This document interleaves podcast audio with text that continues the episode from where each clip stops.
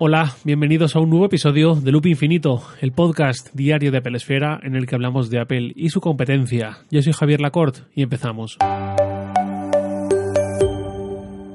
Hoy es miércoles 8 de enero y hoy ya volvemos a la normalidad del todo, sobre todo yo y este podcast también, que hemos estado de vacaciones estas últimas semanas.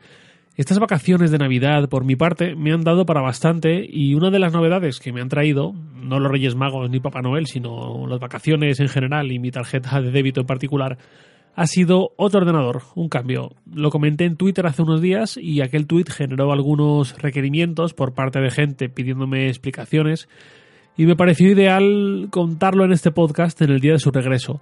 Como dije en uno de los últimos episodios del año pasado, yo tenía un MacBook Pro de 13 pulgadas de 2017, es decir, ya con los USB-C y demás y con él tuve algunos problemillas que no vienen mucho al caso y que alargarían demasiado este podcast. La cuestión es que desde verano o así ya estaba pensando en que en algún momento tendría que arrimarme al Apple Store y tomar una decisión de compra.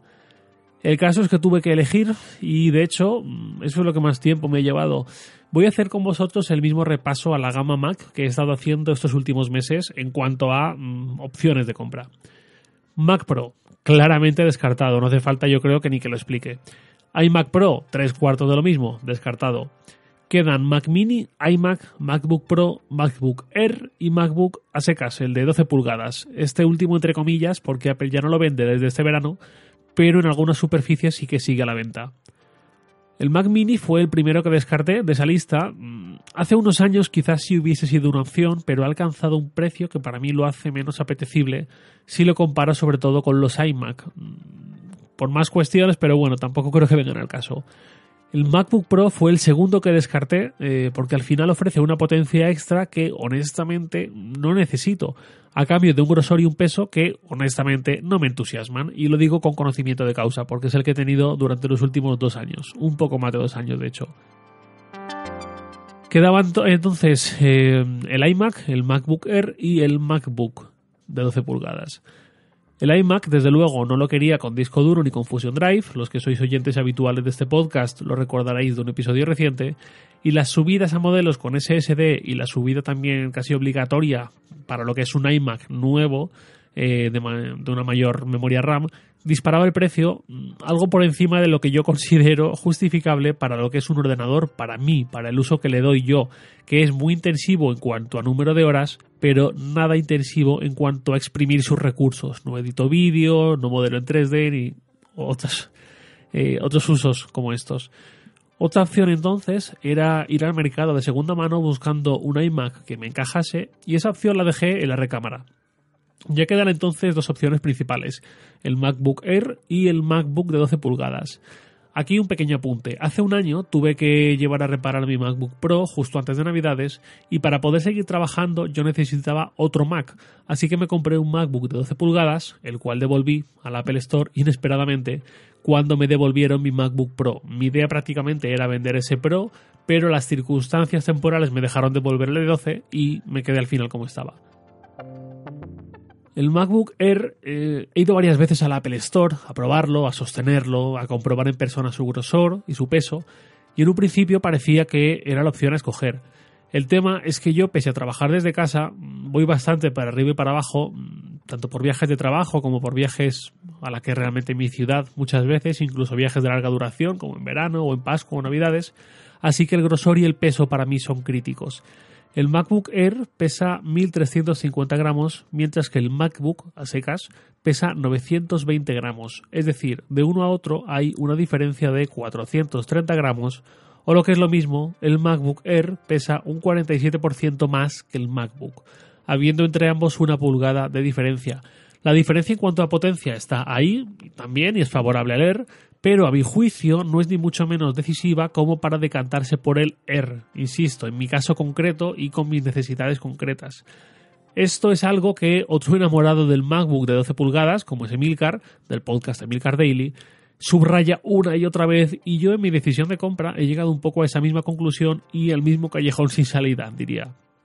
Así que este podcast lo estoy grabando desde mi flamante MacBook de 12 pulgadas en color gris espacial. Quizás muchos os hayáis extrañado de que la decisión final estuviese entre dos portátiles y el iMac, aunque sea de segunda mano. El caso es que yo trabajo desde casa con un monitor externo, 4K, el MacBook de 12 pulgadas también me, permite conectarlo a esta resolución nativa 4K y em, para cuando de salir, antes tenía igualmente el MacBook Pro y también el iPad Pro, al que me he habituado muy bien a la segunda mitad del año pasado, pero para el que lamentablemente no puedo confiar al 100% en cuanto a que sea mi único ordenador portátil. Lo ha sido en muchas ocasiones y en muchos desplazamientos solo me lo he llevado a él y todo ha ido bien, pero hay procesos, mm, incluso en un uso como el mío, sin tareas súper intensivas, en los que sigo anclado a Mac OS. Así que comprar un Mac y fiar toda mi portabilidad al iPad Pro, insisto, en mi caso concreto, con mis flujos de trabajo concretos, eh, incluso habiéndolos adaptado muchos de ellos al iPad Pro, no me resultaba viable.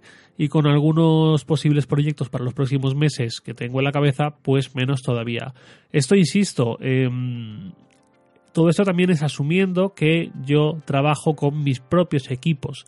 Es decir, si yo trabajase en una oficina física con un ordenador que me proporciona la empresa o con portátiles de empresa para cuando tengo que hacer un viaje de trabajo, pues quizás otro gallo cantaría, quizás eh, no tendría que ir con tanto cuidado en ese sentido, porque al fin y al cabo mi ordenador personal sería eso, puramente personal, pero aquí eh, pues hay quizás más condicionantes.